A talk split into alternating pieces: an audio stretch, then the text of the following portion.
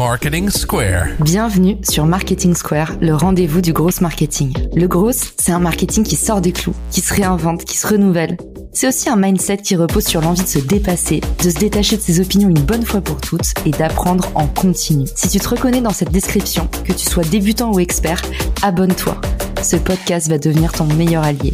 Pourquoi passer des heures à essayer de percer sur les réseaux sociaux quand l'agence personnelle peut le faire pour toi Des vidéos verticales prêtes à poster, créées spécialement pour te faire décoller sur LinkedIn, Instagram, TikTok, YouTube et consorts. Génère des leads en continu et deviens incontournable dans ton secteur. En un mois et demi, l'agence personnelle m'a fait gagner 50 000 followers sur mes réseaux sociaux. Alors viens t'asseoir et laisse les meilleurs s'occuper du reste. Rendez-vous dans la description pour postuler, mais ne tarde pas trop, chaque promo a des places limitées invité.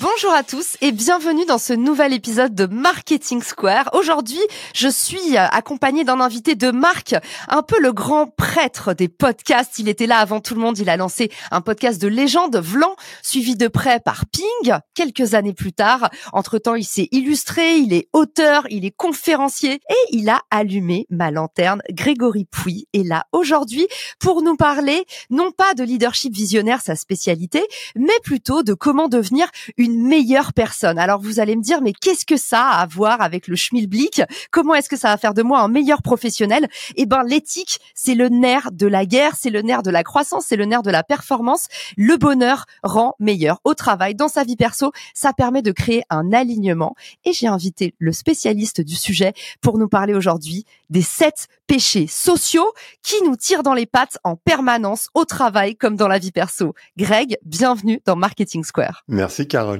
Ah, ça va être un épisode un peu différent, évidemment, de, tout ce que vous avez fait. Même si j'ai fait, bon, 20 ans de marketing, donc euh, on pourra y retourner si vous voulez. Mais ouais, on va parler des sept péchés sociaux du monde moderne, parce que moi, ça me semble euh, essentiel de se poser cette question de comment devenir un bon citoyen dans un monde qui est en crise systémique. Et en fait, c'est un thème qui a été euh, popularisé par euh, Gandhi il y a 100 ans, donc c'est pas du tout récent, c'était en, en 1925, donc pas exactement 100 ans, euh, mais quasi.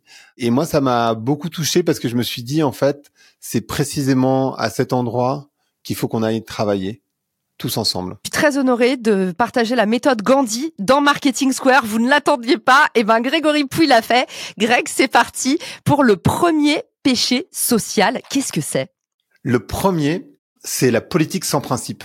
En fait, l'idée, c'est de se dire que quand tu t'engages de manière politique, il faut absolument que tu aies beaucoup d'éthique, que tu construises ta politique ou ton, ton, rapport à la politique avec des principes moraux qui sont extrêmement forts. Parce qu'en fait, si tu les as pas, derrière, c'est évidemment la porte ouverte à la corruption, c'est évidemment euh, la porte ouverte à la dégradation de la société. Et ça veut dire aussi qu'il faut euh, savoir écouter et se remettre en question, ce qui est très difficile quand on est en politique, en particulier quand on est en position de pouvoir. Une fois qu'on est en position de pouvoir, c'est très difficile de prendre le temps de continuer à apprendre parce qu'en fait, on n'a pas l'espace mental pour le faire. Donc, c'est vraiment important de arriver avec ce bagage et de malgré tout réussir à continuer à le faire. Et c'est vrai pour les politiques, parce que la politique finalement elle est partout. Euh, c'est vrai aussi en entreprise. Oui, parce que la politique, euh, au sens latin du terme originel, c'est la vie de la cité. Et finalement, la cité, c'est notre entourage. On fait de la politique à la maison, on fait de la politique au travail, on compose en permanence avec les autres. Toi, tu nous dis, sans principe, c'est pas possible de bien faire son taf, d'être du coup une bonne personne. C'est quoi tes principes alors, Greg, par exemple, toi, au travail ou dans la vie perso? Je pense qu'en fait, euh, d'abord, il y a, a pas forcément de différence entre vie perso et vie pro. Euh, je sais qu'on a tendance à vouloir les séparer, mais mais je crois qu'on est la même personne un peu partout. Et généralement, tu te tu te comportes un peu de la même manière partout, sauf à cas exceptionnels. Je connais quelques cas exceptionnels. Et moi, je crois que ce qui me fait bouger finalement, c'est évidemment la volonté de transmettre. Ça, c'est très très fort chez moi. Euh, l'empathie. Et dans l'empathie, c'est surtout la remise en question de mes propres principes, c'est-à-dire vraiment être capable de se dire Hein. En fait, comme on fonctionne tous avec des systèmes différents, tu vois, le système de Caroline, c'est pas mon système, et, et vice versa, évidemment. Donc, il y a des choses qui vont te sembler toi évidentes, qui pour moi seront complètement lunaires, et vice versa, ce qui peut générer parfois des incompréhensions au travail. Par exemple, quelqu'un qui est extrêmement perfectionniste va pas comprendre qu'une autre personne ne va pas l'être. Tu vois, parce que si toi t'es perfectionniste, tu vas dire bah attends, tout le monde veut que ce soit parfait, c'est logique, c'est évident, c'est logique, tu vois. Et l'autre personne va se dire putain mais qu'est-ce qu'elle qu'est-ce qu'elle est casse-couille ou qu'est-ce qu'il est casse-couille à vouloir que ça gère, c'est good enough en fait. Par exemple dans les startups, il y a vraiment cette logique de good enough et d'autres qui sont perfectionnistes et du coup ça peut créer de la tension. Donc euh, avoir cette empathie c'est extrêmement important et cette capacité de remise en question et de comprendre que l'autre a un système différent. Tu vois ça c'est vraiment des bases et puis après il y a une forme d'humanisme qui moi euh, me fait euh, bouger ou en tout cas euh, prendre soin. En fait, c'est vraiment le, le, mot qui est clé chez moi. Prendre soin et en particulier prendre soin des liens parce que dans une société qui est en crise systémique, l'approche analytique qui veut dire euh, couper tout en morceaux pour pouvoir tout expliquer, donc dire bah en fait on va résoudre le problème par résoudre l'empreinte carbone par exemple, mais en fait ça fonctionne pas. c'est un peu comme si dans une famille tu te dis bah il y a un problème avec la grand-mère, donc ça génère plein de problèmes chez les enfants, chez les oncles, chez les tantes, entre eux, etc. Tu peux pas juste remplacer la grand-mère et puis c'est résolu, ça marche pas. Donc en fait s'occuper des liens. Euh, et c'est ça qui, moi, me semble important. Donc, le, prendre soin du lien avec toi-même, avec les autres, avec la nature. Hier, on faisait une soirée euh, Saint-Valentin et chacun partageait un livre et sa définition de l'amour. Et il se trouve que euh, moi, je parlais du, du, bouquin Les cinq langages de l'amour, qui, euh, je trouve, est un bouquin essentiel en communication de façon générale. Et, l'amour, bah, c'est tout en fait. C'est nos liens avec les autres, c'est le lien. Donc vous verrez, il y a cinq langages de l'amour dans ce bouquin. On vous les mettra dans les ressources de l'épisode. Et ce qui est rigolo sur les langages de l'amour, Greg, c'est qu'il y a ce que tu aimes recevoir et ce que tu aimes donner. Par exemple, moi, je valorise beaucoup les services rendus les gens qui sont serviables et qui vont me rendre service, c'est la façon dont je préfère recevoir de l'amour. Ça fait un peu mercantile dit comme ça. et toi? Moi, je pense que c'est les petites attentions et que j'aime donner que j'aime recevoir. C'est pas tant les les cadeaux, mais tu vois, je vais je vais effectivement faire des petites attentions quand je vois un truc et que ça me fait penser à quelqu'un, je vais je vais lui acheter ou lui euh, oui. Et c'est pas une question de valeur, c'est plutôt une question de de petites attentions les cadeaux pour moi c'est enfin tu vois c'est j'aime pas spécialement recevoir de cadeaux donc c'est pas vraiment ça. C'est plutôt de se dire tiens la personne elle a pensé à moi de manière spécifique. Et donc j'aime bien le faire et le recevoir T'as aussi les, les moments de qualité, Greg. Je sais que t'aimes bien les deep conversations. T'as besoin, en fait, du temps à deux d'avoir des grandes conversations. Euh, à Lisbonne, d'ailleurs, euh, tu, tu fais souvent des événements où, en fait, t'invites des penseurs pour avoir des vraies conversations, des moments où il y a, y a pas de portable, on n'est pas dans l'hyperconnexion. Et tu milites aussi beaucoup pour ça. Et je pense que c'est, c'est ancré en toi que t'aimes bien euh, les fameux moments de qualité. Ouais, c'est un peu mon introversion, je pense, qui fait ça. C'est que j'aime bien être en one-to-one et avoir des vraies conversations. Je, je suis pas très fort en, en société, euh, tu vois, dans des grosses soirées. Bon, je sais faire, hein, bien sûr, mais c'est pas, c'est pas ce que je kiffe le plus euh, d'être dans des grosses soirées où il y a plein de monde, où tu te montres et, et tu dis bonjour à tout le monde et tu sers la pince, machin. Alors que moi, j'adore et plus il y a de personnes, plus il y a d'énergie, plus je suis excitée. Moi, j'adore la foule, tu vois, qui est en général une phobie chez les gens. En tout cas, sur les langages de l'amour, j'espère qu'on vous a donné envie d'aller regarder le bouquin, d'aller sonder vos proches. Et puis, bah, vous voyez, il y a deux teams déjà dans ce podcast.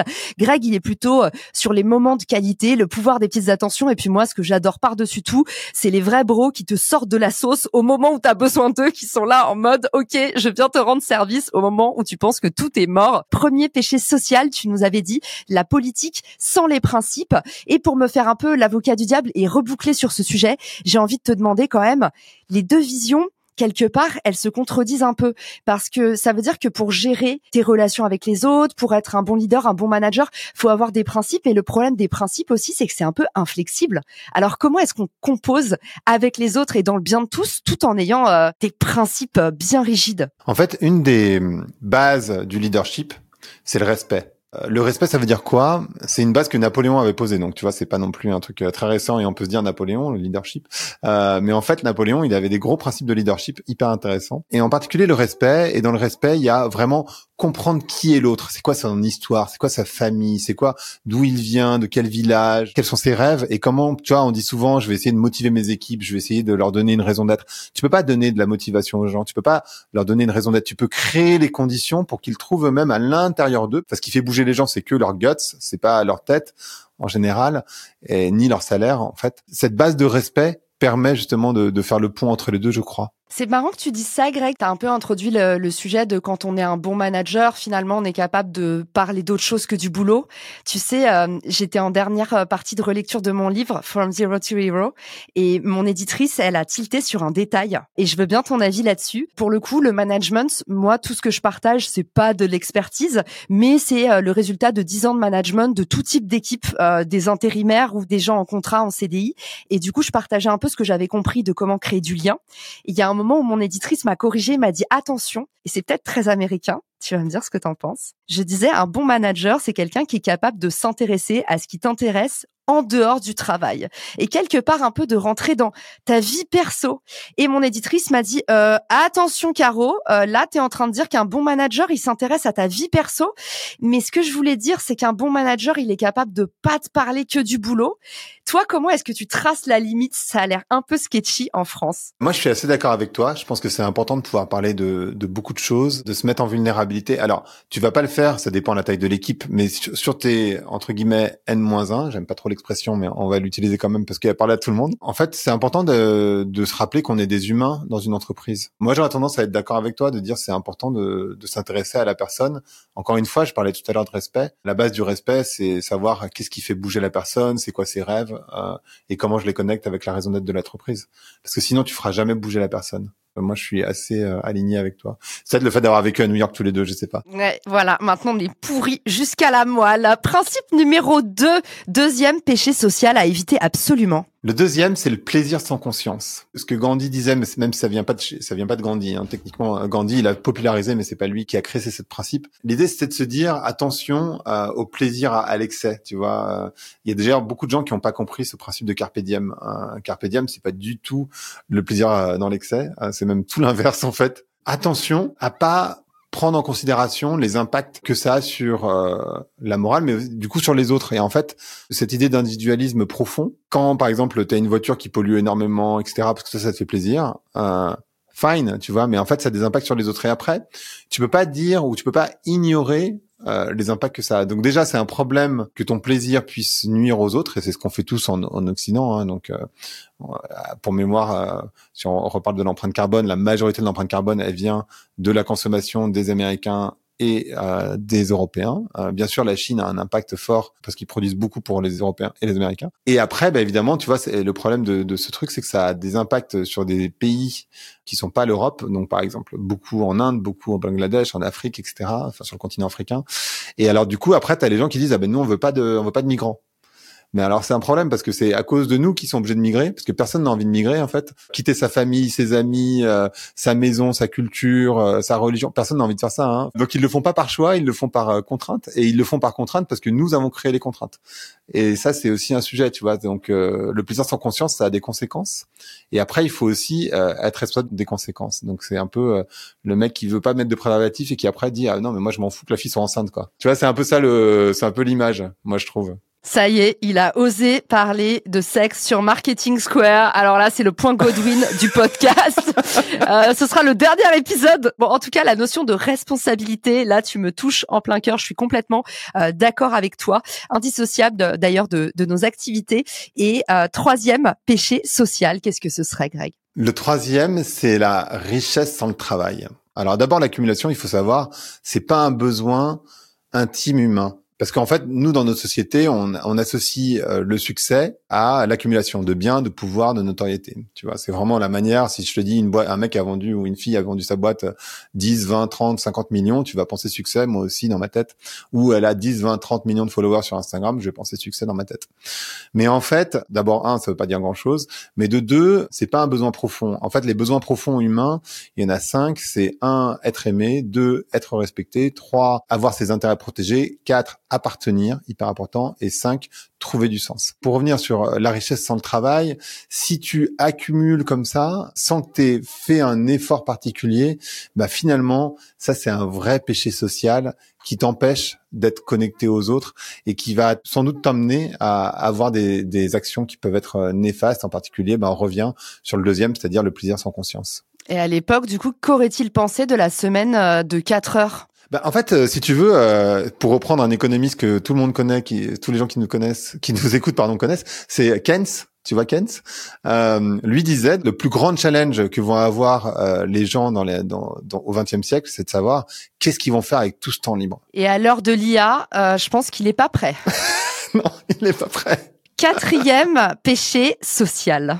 Le quatrième, c'est la connaissance sans caractère. En fait, lui pensait que, en fait, l'éducation et la connaissance, ça devait aller euh, de pair. En fait, c'est ce qui te permettait de développer euh, un caractère, une personnalité finalement. On parlait au tout début de l'éthique et en fait, la connaissance est liée à l'éthique, évidemment. L'éthique, c'est quelque chose qui est mouvant, c'est-à-dire qu'en fait, on a l'impression que notre éthique, c'est forcément l'éthique de tout le monde. En réalité, il y a pas mal d'études qui ont été faites et on voit bien que d'une zone à l'autre du continent, en fait, on n'a pas la même notion de l'éthique. Par exemple, ils ont fait un test sur euh, accident de voiture, il y a quelqu'un qui doit mourir. Est-ce que c'est la personne qui a tort? Est-ce que c'est euh, une femme? Un homme? Est-ce que c'est un enfant? Est-ce que c'est un vieillard? Et tu vois, et tu te rends compte que en fonction des zones, quel est le moins pire? Ouais, c'est qu'est-ce qui est le moins pire, mais par exemple en Allemagne ça va être bah, la personne qui a tort. Au Japon ça va être la même chose, la personne qui a tort elle doit mourir. En France on va dire plutôt l'homme que la femme et l'enfant. Et tu vois, en fonction des zones ça va être des réponses qui sont différentes. Donc l'éthique c'est quelque chose qui bouge, mais l'éthique elle se base sur la connaissance et elle se base sur ce caractère. Donc c'est c'est ça qui voulait défendre euh, Gandhi à ce moment-là.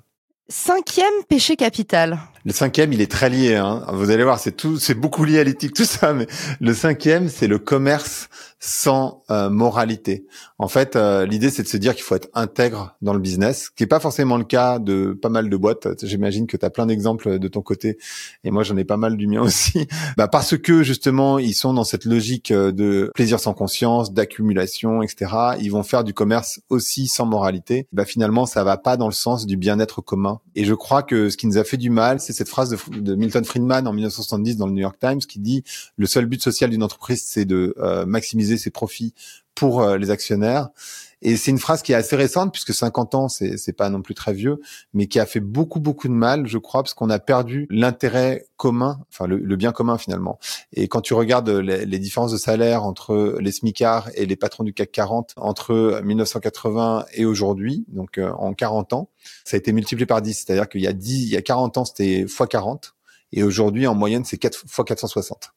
Donc on voit bien qu'il euh, y a, y a un petit sujet, euh, il y, a, y, a, un petit sujet à, cet endroit. Sur cette partie-là, tu vois, je trouve que le Covid a été vraiment révélateur du fait que de plus en plus les entreprises, donc les commerces, sont euh, attendus sur un rôle sociétal, quasiment de sauveur. En tout cas, je sais pas si tu te souviens pendant le Covid, c'était assez étonnant de voir à quel point les citoyens étaient en attente des marques sur des enjeux presque politiques, c'est-à-dire on se souvient de Decathlon qui avait dépanné les hôpitaux, on se souvient des marques de cosmétiques qui s'étaient mobilisées pour aller euh, dépanner les soignants euh, qui euh, avaient les mains complètement ruinées par les gels hydroalcooliques et pas que les soignants d'ailleurs. Mais du coup, il y avait eu des initiatives solidaires en grand nombre de la part des marques et il y avait eu beaucoup de sondages d'opinion. Forcément, moi qui aime bien le marketing, ça m'avait vraiment fait tilter que finalement c'était très récent le fait que les marques se mobilisent ou en tout cas soit attendu au tournant euh, lors des euh, bah, polycrises entre guillemets. Ça, on le voit euh, pour toi en, dehors même peut-être du Covid ou alors est-ce que tu penses que c'est rien de nouveau mais c'est juste que ça a été plus médiatisé pour pas parler d'autre chose? Qu'est-ce que tu en penses? En fait, on a appris au XXe siècle qu'une entreprise elle doit être un peu neutre, tu vois, elle doit essayer de plaire à tout le monde. Je pense que ce principe il est mort. Je pense qu'aujourd'hui une entreprise, elle doit être impliquée politiquement. Pourquoi? Tout simplement et c'est le sujet de mon bouquin, cela dit, hein, c'est de dire que Aujourd'hui, la seule valeur qui reste en Occident, c'est l'argent. L'argent est une valeur, Greg? Bah non, mais, euh, c'est la seule qu'on a par contre. Ah, ok. Ah bah dis donc, on n'a pas grand-chose. Bah non, on a, on a plus de valeur. Il y a, y a pas mal de, de penseurs d'ailleurs qui disent qu'en fait notre société n'a plus de valeur. Et c'est bien tout le problème d'ailleurs. C'est bien, c'est pour ça qu'on est en train de faire ce, cet épisode sur les sept péchés sociaux parce que c'est, c'est vraiment le sujet. C'est-à-dire que quand la seule valeur c'est l'argent et l'accumulation d'argent et donc le respect est lié à l'argent, etc. On se rend compte d'abord, et moi j'ai fait pour l'exercice d'aller interviewer des politiques, d'aller interviewer des patrons de boîtes, etc. Tu te rends compte que finalement les, les politiques n'ont pas tant de pouvoir que ça, que tout le pouvoir est dans l'argent, donc dans les entreprises, et qu'aujourd'hui une entreprise elle doit être engagée, c'est elle qui peut faire bouger les lignes euh, à court terme ou à moyen terme. Donc oui. Euh, pour moi, c'est indispensable. C'est pas un nouveau principe, c'est-à-dire qu'en fait, avant Milton Friedman, c'était déjà le cas et maintenant on, ça redevient le cas. Finalement, dans la majorité de l'humanité, en tout cas la partie où il y a eu des entreprises, d'une manière ou d'une autre, ça a été le cas en fait. Mais en fait, ça revient évidemment à, à, à vitesse grand V. Et aujourd'hui, une entreprise, je crois que c'est une erreur de vouloir plaire à tout le monde. Aujourd'hui, il faut être impliqué politiquement, euh, socialement quitte à ne pas plaire à tout le monde. Et je crois que c'est un principe qui euh, peut être euh, perturbant, mais je crois qu'il vaut mieux. Tu sais, c'est le patron d'Airbnb qui disait ça, mais euh, enfin le fondateur qui disait ça. Il vaut mieux plaire, à, enfin être adoré par mille personnes que être kind of like par un million de personnes. Et je crois que ça c'est vraiment un principe qui est essentiel. Sixième péché social. Le sixième péché social, c'est euh, la science sans humanité. Et finalement, euh, ça revient un petit peu au même. Et je pense que à, l'époque de Gandhi, il n'y avait pas eu la seconde, la, la seconde guerre mondiale, l'invention de la bombe atomique, etc. Mais on voit bien, euh, évidemment, dans la logique euh, où est-ce que ça va et où, est-ce que ça peut mener. Tu vois, tu parlais d'IA tout à l'heure. Moi, je crois pas du tout à la fin de l'humanité par l'IA. Je pense que ça, c'est une très bonne méthode de marketing justement pour les boîtes d'IA. Moi, je, je, pense que les réseaux sociaux ont beaucoup plus d'impact euh, que, que l'IA sur l'humanité. Euh, on le voit à peu près tous les jours. Donc, je crois pas trop euh, à ça. Mais par contre, on voit bien que l'IA et tout ce que ça implique sur, en particulier, l'homme augmenté, enfin l'homme avec un grand H, bien sûr, ça peut avoir des impacts qui sont complètement en dehors des clous de ce que les gens ont en tête. Et ça, enfin, c'est quelque chose qui est très complexe et c'est pour ça que il faut à chaque fois que tu es un scientifique créer du lien et avoir de l'humanité. Tu vois vraiment penser à quels vont être les impacts. Par exemple, la personne qui a inventé le plastique s'est dit mais c'est génial, j'ai inventé une matière qui est non destructible et donc les gens n'auront plus jamais besoin d'acheter quoi que ce soit, ils vont l'avoir une fois et ça sera fini il a jamais imaginé qu'il y aurait du plastique dans les dans les dans les fœtus de, tous les animaux qui existent sur Terre, y compris les humains. Quoi. Donc c'est ça aussi, c'est se dire, bah, enfin, je vais essayer de penser aux conséquences de ce que je suis en train de créer. Et ça, je pense que c'est un point qui est extrêmement important, en particulier pour les start-upers, start pardon, qui nous écoutent. Vraiment réfléchir à c'est quoi l'impact de ce que je suis en train de créer, vraiment profondément on est tous en train de penser, euh, euh, quand on t'entend parler à des boîtes comme euh, celles que sur lesquelles investit Elon Musk, à tout aussi ces, ces, grands renforts un peu eugénistes qui disent mais attends, en fait, regarde tout ce qu'on peut faire pour améliorer les humains, pour les augmenter, pour les soigner aussi. Quel regard tu apportes sur, par exemple, ce qui est en train de faire Elon Musk? Est-ce que pour toi, il met de l'humanité dans la science? Elon Musk est fou et je pense qu'on a besoin de fous. Je pense que c'est indispensable pour faire avancer euh, les recherches. Je pense qu'on sera tous augmentés d'une manière ou d'une autre euh, bientôt. On l'est déjà, tu vois. Le fait d'avoir un téléphone portable, le fait d'avoir accès à ChatGPT ou je sais pas quel IA, on est d'une manière ou d'une autre déjà augmenté. On est augmenté par des éléments qui sont extérieurs à nous, bien sûr, mais on va demain, je crois, tous être augmentés de manière intérieure. En fait, ce qu'il faut comprendre entre la France et les États-Unis, il y a quand même une immense différence sur la, enfin, sur le le, rapport à la longévité euh, et le fait de vivre en bonne santé le plus longtemps possible. Et on voit déjà en Chine euh, des, avancées qui sont extrêmement fortes parce qu'ils n'ont pas la même éthique que nous.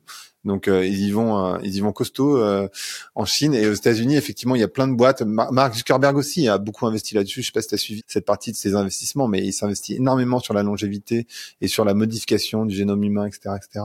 Et je crois que l'un dans l'autre, on y, on ira tous tu vois, c'est un peu bienvenu à Gataka, c'est-à-dire que quand tu as des enfants, est-ce que tu euh, te dis, mais non, mais moi j'ai envie que ce soit 100% naturel, ou t'as envie, et voilà, tant pis, et où j'ai envie de leur donner les maximum de chances dans la vie. Et c'est compliqué comme question en fait. Donc je crois que je crois que demain on le sera tous plus ou moins augmenté d'une manière ou d'une autre. Après, peut-être pas dans les proportions euh, où euh, va Elon Musk. je, je suis pas sûr de ça. Comment il s'appelle, Greg euh, Tu sais, le mec qui a lancé la boîte avec Grande Cardone, là, l'espèce de docteur un peu fou qui fait trop flipper. On en avait parlé la dernière fois. Ah là là, je me souviens plus du nom de la boîte, mais oui, je vois très bien à quoi tu fais référence. Je sais plus du tout euh, comment ça s'appelait, mais oui, il y a, des milliardaires qui investissent des, sommes complètement monumentales sur leur propre santé. On le retrouvera et on vous le mettra dans la dans la description. Mais il y a un, docteur un peu fou euh, qui a fait pas mal de contenu et qui a lancé une boîte pour justement étendre la vie humaine avec euh, Grande Cardone. Je sais plus comment il s'appelle. Il est assez flippant ce type. Et je me souviens qu'on en avait euh, qu'on en avait parlé, mais entre temps le le vin orange est passé sur ma mémoire. On est déjà on est déjà au septième péché social capital. Euh, dis-nous tout. Là, on sent qu'on va finir en apothéose. Ouais, bah c'est un peu l'apothéose. C'est la prière sans sacrifice, tu vois. C'est waouh, c'est un peu lourd. en fait, euh, Gandhi pensait que hum, tu pouvais pas prier sans un accompagnement personnel. Et lui, il appelle, il parle de sacrifice. Je pense que le mot sacrifice, il est un peu fort parce que dans, dans notre imaginaire, ça fait référence à sacrifice humain, sacrifice animal, etc. C'est pas nécessairement ça, mais c'est d'être à peu près aligné. Dans notre société, on pourrait dire euh, comment tu t'alignes. Tu vois, comment tu essayes de résoudre tes contradictions? Moi, par exemple, j'ai des tonnes de contradictions. Tu vois, je vis à Lisbonne, je parle beaucoup d'écologie, mais je prends l'avion quand même régulièrement. Euh, je m'en cache pas. Tu vois, j'en parle beaucoup dans mon livre, donc j'ai pas, j'ai pas de sujet par rapport à ça. Moi, je, je sais que je suis pas du tout euh, sans contradiction. D'ailleurs, personne ne l'est. Mais la question, c'est comment tu essayes d'aligner au maximum? Qu'est-ce que tu es prêt? Pas à sacrifier. Moi, je crois pas qu'on va sacrifier. En fait, on parle beaucoup, tu sais, d'écologie punitive. On parle beaucoup de contraintes. Mais finalement, une question euh, qui est intéressante et qui retourne le truc, c'est de se dire est-ce que c'est pas aujourd'hui qu'on est pauvre? Et est-ce que demain c'est pas l'abondance? Parce qu'aujourd'hui, on est pauvre de temps, on est pauvre de silence, on est pauvre euh, de biodiversité, on est pauvre d'un air pur, on est pauvre d'une eau pure, on est pauvre euh, d'humanité. Et demain, on pourra avoir de l'abondance de tout ça. Et peut-être qu'effectivement, ça voudrait dire que on n'a pas deux ou trois voitures par foyer. Mais est-ce que ça, c'est vraiment important versus tout le reste que je viens de citer? Moi, j'ai même pas le permis, Greg. Ben voilà, c'est bien. je savais que t'avais pas le permis, cela dit. en tout cas, la prière sans sacrifice, ça me parle particulièrement parce que souvent, je milite pour ceux qui euh, attendent un peu trop les opportunités, pour ceux qui pensent que euh, ça va leur venir tout cuit dans le bec, euh, qu'au final, on va s'intéresser à eux comme par magie. Moi, je dis toujours, ben en fait, tu peux pas demander des choses sans être prêt à en payer le prix et du coup, pour moi, la prière sans sacrifice, je vais te dire, c'est peut-être le plus glauque de tes sept amendements, Greg, mais il me parle très fort celui-là. Et j'espère que ça vous poussera tous à passer à l'action après cet épisode, à essayer d'intégrer ces principes, à voir comment est-ce qu'ils résonnent en vous, envers votre entourage. En tout cas, euh, c'est important. Moi, j'aime beaucoup euh, cette citation qui ne vient pas d'un salon de tatouage, mais ça pourrait. Euh, c'est science sans conscience n'est que ruine de l'âme.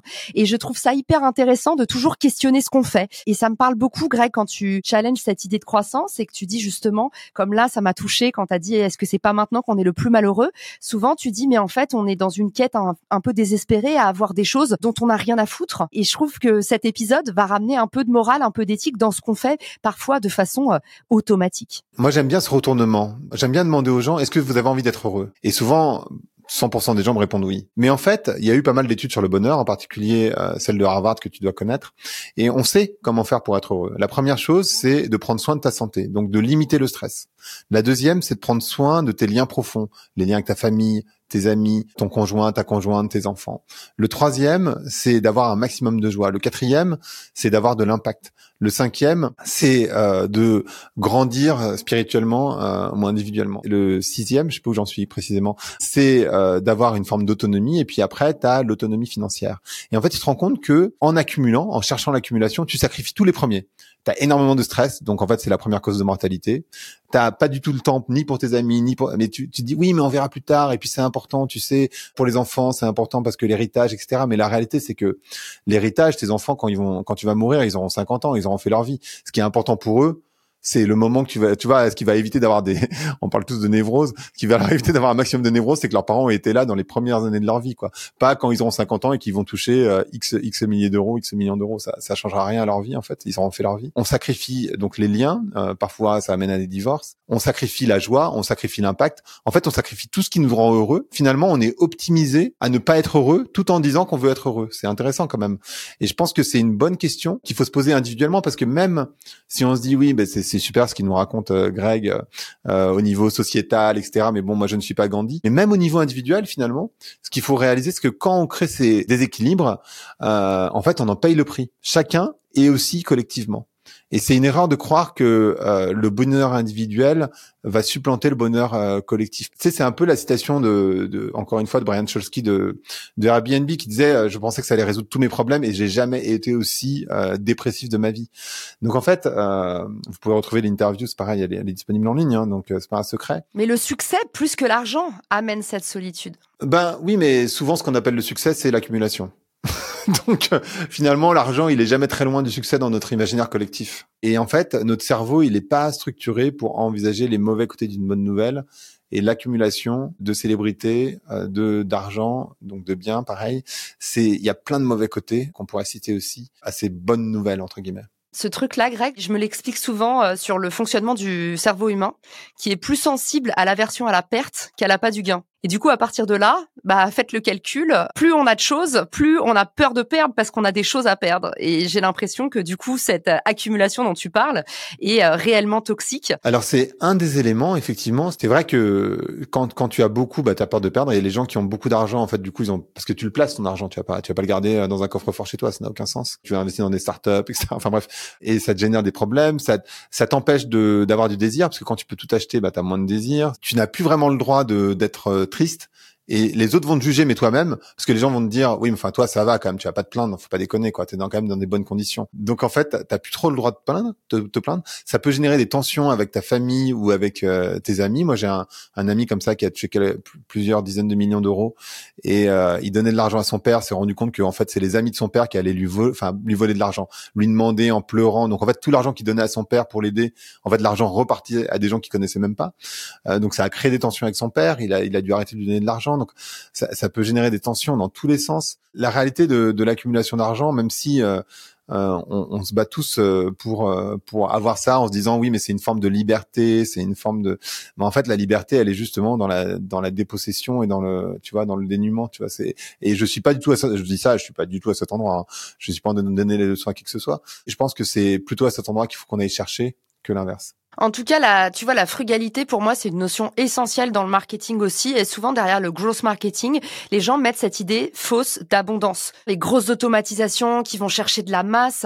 Et en fait, le gross marketing, c'est tout l'inverse. En tout cas, quand il est bien fait et le, le les maîtres mots, euh, en tout cas, qui ont créé cette discipline aux États-Unis, c'est au contraire moins, mais mieux. Et du coup, on est dans l'économie du moindre euro, euh, dans des actions qui vont être minimes, mais avoir un plus gros impact je suis assez contente qu'on ait parlé aussi de ce sujet parce que parfois, tu vois, euh, on est dans un podcast sur le growth marketing, mais pour moi, la croissance est plutôt positive à une seule condition, c'est qu'elle soit, tu vois, toujours consommée d'un point de vue conscient. Et j'ai beaucoup aimé que dans cet épisode, tu aies remis la morale, l'éthique au centre de ce qu'on fait. Pour moi, c'est la condition de la conscience et même de l'accès au bonheur. Donc merci beaucoup d'être venu euh, nous partager tout ça. Et puis bah où est-ce qu'on peut te retrouver peut-être euh, Greg pour euh, pour aller se renseigner sur ce que tu fais? Tu nous as parlé d'un livre. Tu es un peu multi-entrepreneur aujourd'hui, tu as plein de projets tout le temps. C'est où le meilleur endroit pour te trouver?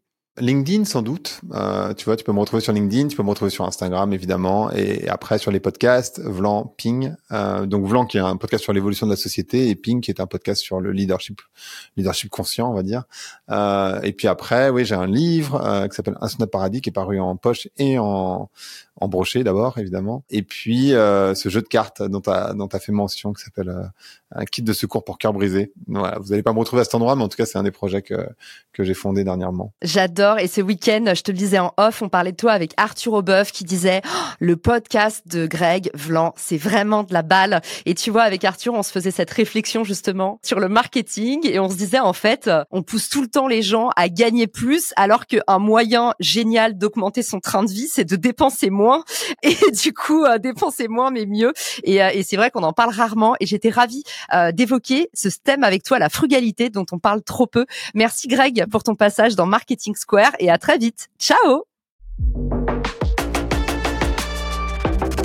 Si cet épisode te plaît, tu peux le partager en me taguant ou lui laisser 5 étoiles sur Apple Podcast. Marketing Square.